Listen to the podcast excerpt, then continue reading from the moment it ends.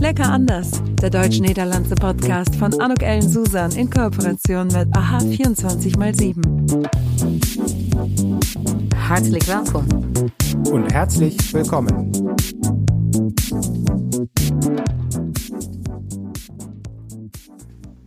Dann sage ich äh, ein hartlich willkommen, ein herzliches Willkommen. Ich bin heute hier in der niederländischen Botschaft in Berlin. Ich bin ganz aufgeregt. Ich freue mich, dass Sie sich Zeit für mich genommen haben, Herr Botschafter Klima. Dankeschön dafür. Ähm, zullen we starten? Ja. Ja, is dat goed? Ehm, als u, wij zijn hier in, eh, het is december, in januari komt, eh, komt de podcast uit, maar het is nu december. Dus als u zo'n beetje terugkijkt op het jaar 2019, wat waren de, ja, de grootste en de merkwaardigste of bemerkwaardigste eh, gebeurtenissen in 2019 voor u?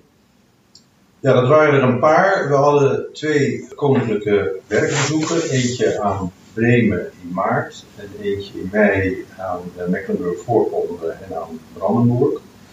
Onderdeel van een eh, reeks van werkbezoeken die het koninklijke paar eh, brengt aan, aan alle eh, deelstaten.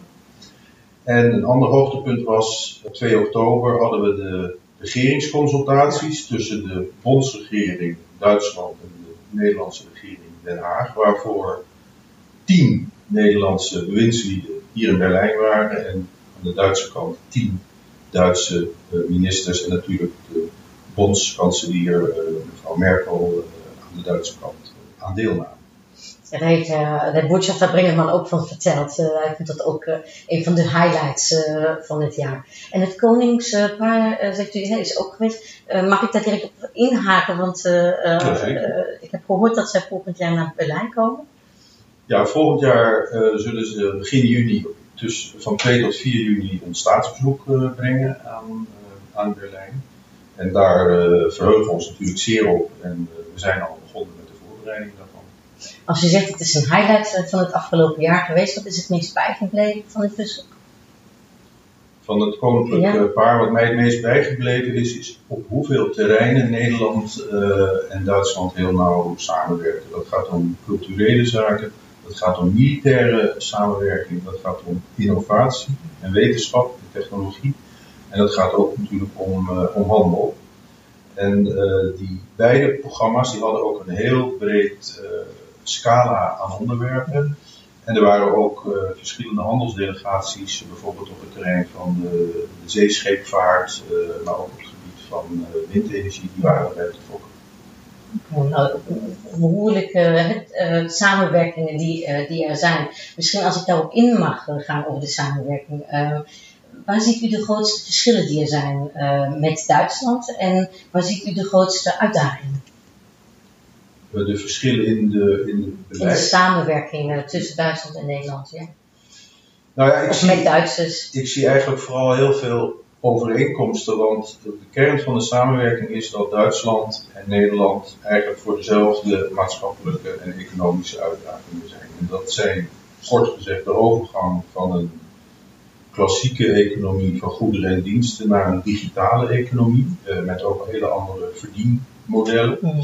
En de overgang naar een duurzame samenleving en naar een duurzame economie, waar bijvoorbeeld natuurlijk het beste voorbeeld is de overgang van benzinemotoren, verbrandingsmotoren naar elektrische motoren, die natuurlijk in Nederland zal plaatsvinden, maar die voor Duitsland als industrieland natuurlijk een nog grotere ombroeg zijn, een nog grotere wandel zijn eh, dan voor Nederland, waar eh, wel auto's gebouwd worden, maar dat is dan ook als onderdeel van de Duitse auto-industrie.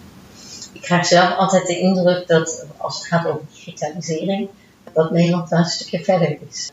Is dat mijn gevoel daar correct eh, volgens u? Ik denk dat de, het goede van die samenwerking is dat er zijn bij die digitalisering zijn er ondernemers, ondernemingen bij betrokken, maar natuurlijk ook kennisinstellingen en natuurlijk ook lokale overheden en regionale overheden die dat proces willen aanstoßen. Dat is aan de Duitse kant ook zo. Er zijn ondernemingen erg bezig met innovatie en nieuwe technologie. Er zijn veel forskingsinstituten eh, die zijn daarmee beschäftigd. En er zijn ook veel deelstaatregeringen, lokale regeringen en natuurlijk ook de bondsregering proberen dat ook te bevorderen. Het is, ik kan niet zeggen dat op sommige terreinen Duitsland verder is en op andere terreinen wij verder, verder zijn. Wij zijn natuurlijk in het algemeen wat kleiner en dus wat flexibeler. Uh, maar aan de andere kant, aan de Duitse kant, zijn er vaak bijvoorbeeld veel forschungsmiddelen beschikbaar, waar wij wat, wat minder mogelijkheden hebben. Dus we zoeken elke keer, bijvoorbeeld op het gebied van waterstof, zoeken we elke keer waar vullen we elkaar aan. Maar soms is een Duitse onderneming iets verder, en, maar heeft een Nederlandse onderneming dan iets te vertellen over uh, misschien de vermarkting van bepaalde technologie. Soms is voor hele specifieke dingen, bijvoorbeeld laadpalen voor elektronica, daar is Nederland weer wat verder. Maar dat hangt dus heel erg van het onderwerp af. Onze rol als ambassade en als ambassade-netwerk is om de Duitse partners erop te wijzen waar we in Nederland iets te bieden hebben. En de Nederlandse partners erop te wijzen, daar zou je in Duitsland heel goed eh, terecht kunnen. Daar zou je met Duitsland heel veel, veel voordeel kunnen hebben van goede samenwerking. Das ist spannend. Darf ich da vielleicht näher darauf eingehen? Welchen Tipp würden Sie denn dann den Deutschen geben für die Niederlande? Und äh, den Niederländern, äh, welchen Tipp würden Sie denen geben im Hinblick auf die Deutschen? Nou, die Deutsche, das so in die persönliche Beziehungen, die Deutsche, die sollen wissen, dass wir äh, relativ äh, direkt sind in unserer Ansprache, mhm. aber das ist nicht gemeint als Unhöflichkeit. Das ist so unsere Weise von äh, Sprechen mit, mit, miteinander. Aber die Niederländer sind dann auch ziemlich klar und offen und auch flexibel. Wenn die etwas sagen, ist das nicht immer das letzte Wort. Mhm. Die sagen das, um ein, eine Diskussion anzufangen, aber das, dann, das ist dann nicht so eine feste, feste Haltung. Das, das kann ein bisschen direkt scheinen, aber die Flexibilität ist, ist immer da. Und die Niederländer würde ich empfehlen, speziell beim ersten Gespräch, um natürlich immer pünktlich da zu sein, so äh, zur Zeit. Zweitens bereiten sie sich sehr gut vor, weil die Deutschen sind, die erwarten Gründlichkeit, gute Kenntnis von, des, des Themas. Die fangen nicht an, so ein bisschen Smalltalk zu machen, um einander kennenzulernen. Die gehen gleich in das Thema hin und dann und darauf sollen die Niederlande auch gut vorbereitet sein und bitte auch eine Krawatte tragen. Ja, zeer herkenbaar wat u zegt. Ik zeg altijd nog in de schoenen poetsen. Auch. Aan uw schoen kan men dat outfit erkennen. Ja. Dank u wel. U zegt net al, hè, de samenwerking is eigenlijk het sterke vooral hè, met elkaar. Waar, waar, kun je door de samenwerking nog meer van profiteren? Wat, wat, wat uh, waar ziet u de kansen? Nou ja, eigenlijk uh, wat ik al, al zei, we zijn allebei bezig om, om nieuwe verdienmodellen te vinden in die uh, digitale uh, economie, in, in, de, in de industrie. we zijn allebei bezig om de nieuwe energie, duurzame energie in te voeren. Of dat nou alleen maar bijvoorbeeld elektroauto's zijn, of dat we ook gaan denken aan, aan waterstofauto's. ik geloof dat de beide thema's innovatie en duurzaamheid, klimaat, uh, daar hoort ook bij uh, de, de kringloop landbouw, de, waar de discussie hier in Duitsland ook over begint. In Nederland heeft de minister Schouten daar ook al een belangrijk beleidspapier neergelegd. Daar zijn we in Nederland ook nog niet aan het einde van het proces. Dat proces moet beginnen van een hele intensieve, op export gerichte landbouw, uh, die echter ook veel milieuvervuiling met zich meebrengt als je dat niet goed inricht, naar een extensievere uh, landbouw, misschien ook nog steeds op export gericht, maar wel op een manier dat ook de, de stikstof en de fijnstofuitstoot, die in Nederland te hoog is, ook volgens de Europese richtlijnen, naar beneden gebracht Dus op heel veel verschillende vlakken uh, is de samenwerking. Ja, maar het zijn eigenlijk, ja, dat is een hele brede samenwerking. We hebben natuurlijk ook de culturele samenwerking, waar wij ons op de ambassade heel erg ervoor inspannen om Nederlandse uh, schrijvers die, die uh, het goed doen in Nederland, om die een groter publiek aan te bieden. Duitsland is natuurlijk een hele goede markt, moet het wel vertaald worden in het Duits, maar daar zijn ook middelen voor beschikbaar. Of proberen wij om Nederlandse schrijvers in Duitsland op de markt te krijgen, waar ook veel belangstelling bestaat, ook eigenlijk voor de maatschappelijke ontwikkeling en dus ook wel relatief veel belangstelling bestaat voor Nederlandse literatuur. Men wil, leest graag over waar Nederland en de Nederlandse maatschappij en al die gekke mensen in Nederland mee bezig zijn. Ja, ik herken dat ook, dat er veel interesse naar elkaar toe is, dat de verhoudingen goed zijn. Wat denkt u, wat heeft het meest eraan bijgedragen dat die verhouding zo is zoals die is anno 2019? Nou, ik, wij denken hier op de ambassade dat sinds het begin van deze eeuw, zo dus zeg maar tussen 2000 en 2010, men in Nederland gezien heeft dat in Duitsland ook heel veel gedaan is aan leren van de lessen Tweede Wereldoorlog. Dat eigenlijk ook een nieuwe generatie is, ook aan de Nederlandse kant, die ziet dat Duitsland heel verantwoordelijk om is gegaan met dat oorlogsverleden.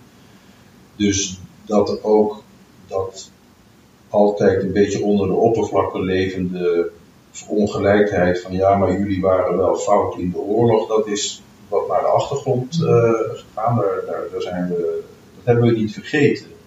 Maar dat zijn we als strijdpunt uh, eigenlijk kwijtgeraakt. En heeft natuurlijk ook het bezoek van een aantal presidenten, de Duitse bondspresident aan Nederland toe bijgedragen.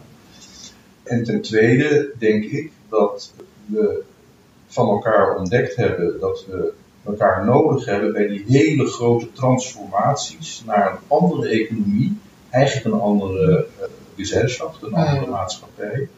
En dat we dat heel snel zich ontwikkelde technologische vlak, dat we ook enorm veel van uh, aan elkaar hebben. Als ik een beetje ga speculeren, is er misschien ook hier en daar wel het gevoel, nou ja, al die verre markten, China en de, de Verenigde Staten, hoe zeker zijn die in de toekomst? Hoe gaan die markten zich ontwikkelen? Hoe gaan die regeringen zich gedragen?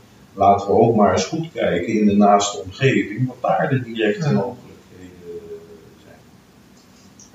Mag ik uh, nog iets misschien iets heel, uh, uh, hoe zeg maar dat, prematuurs aan bijdragen, maar ich glaube, dass das Fußball 2006, äh, das höre ich immer auch ein bisschen beigetragen hat an das bessere Image der Deutschen. Ähm, ich weiß nicht, ob Sie Fußballfans sind und ob Sie das auch so unterstreichen können, aber ich hatte das Gefühl, weil das ist ja noch so eine, auch noch eine andere, ich sage jetzt mal, Atmosphäre, wo man manchmal so kleine Streitpunkte miteinander hat, aber dass das dem Image sehr gut getan hat in der Zusammenarbeit. Ja, und ich glaube, ich sehe das mehr als ein, ähm, ein Ende eines äh, Prozesses, waarin die Niederlanden auch realisiert haben, die Deutschen sind nicht mehr die Feinde, ja. aber das, das, sind, das ist ein Volk, das ist ein Land, das ganz ähnlich ist, ist anders, aber ähnlich mhm. an uns. Lecker spielen, anders, ne? spielen auch tolles, äh, tolles Fußball, spielen ja. auch, sagen wir natürlich, niederländisches äh, Fußball. Natürlich. Äh, und dann können wir das auch unterstützen. So, ich sehe das Fußball in diesem Sinne nicht als eine Ursache, mhm. aber als ein Zeichen, ja. dass die Zeiten richtig sich geändert haben. Und das freut mich als Botschafter hier in Berlin natürlich sehr. Da ist die Frage, wenn es um diese deutsch-niederländische Grenzregion geht, ne? Äh, ich wohne selbst in Düsseldorf, also relativ nah an den Niederlanden, das ist ja ein richtiges Thema, die Zusammenarbeit, gerade in den Grenzregionen. Wie sehen Sie das? Also was, was spielt da was dat is spannend. Ja, waar is uw aandacht daarop gericht? Nou ja, we hebben uh, sinds vorig jaar hebben we regeringsconsultaties uh, gehad uh, met Noord-Rijn-Westfalen. Dat is ook, uh, daar zijn ook persverslagen van gekomen wat we, dat we de samenwerking gaan versterken. En er is ook uit voortgekomen dat we één keer per jaar een grenslandconferentie met elkaar houden om de voortgang te bespreken. En die heeft ook in mei uh, heeft die plaatsgevonden. de thema's die in de grensoverschrijdende samenwerking aan de orde zijn, dat zijn de thema's van erkenning van diploma's, dus zeg maar werken over de grens. Dat is natuurlijk ook het thema mobiliteit. Gaan er bijvoorbeeld busverbindingen over de grens of houden ze bij het laatste dorp of de laatste stad bij de grens op. En als je dan aan de overkant van de grens werkt, heb je pech. Uh, hoe zit het met de politie-samenwerking? Want er zijn helaas niet alleen maar eerlijke mensen die over de grens willen, willen werken. Het gaat ook voor een deel om de, om de spoorverbindingen die we zo goed mogelijk willen. Dus er is, een, er, is een, er is een reeks van uitdagingen die we met grote inspanning, niet alleen van de de provincies, maar ook van de steden uh, en aan de Duitse kant van de Zierke en, en, en, van de steden en ook van de landen die we opzetten. We hebben ook heel goed overleg met Niedersachsen uh, om daar uh, de, onder andere de, de spoorbaan weer open te maken.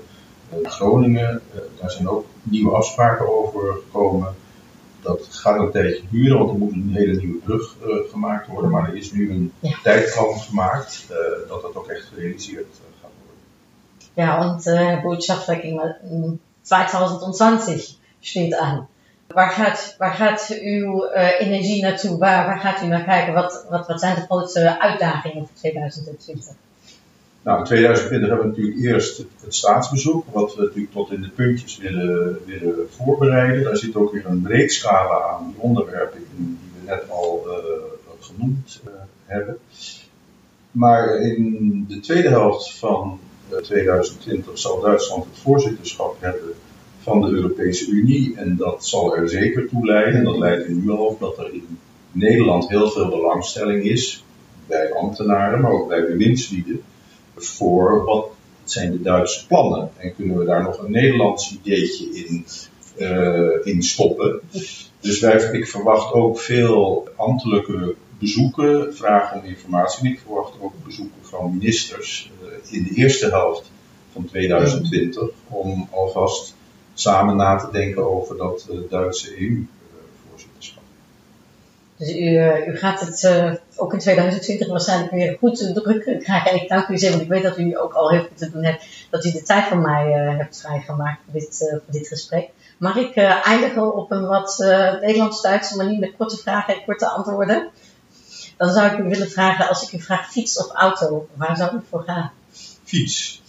En als ik vraag Nederlandse kaas of Duitse worst? Nederlandse kaas. en um, ja, natuurlijk, diplomaat of uh, kaufman. Ja. Diplomaat. Diplomaat, natuurlijk. Uh, en dan sluit ik af met de vraag, ja, een top Duitse uh, voetbalclub of een Nederlandse voetbalclub? Ajax. ja, dat is waarschijnlijk voor vele, vele die ons hier toe uh, luisteren de juiste antwoord die u mag geven. En ik, ik dank u zeer dat u dit kleine spelletje met mij aan het einde nog gedaan heeft. Dank voor de tijd En uh, heel veel succes voor 2020. Dank u wel, heel graag. Das war's. Tschüss. En tot gauw.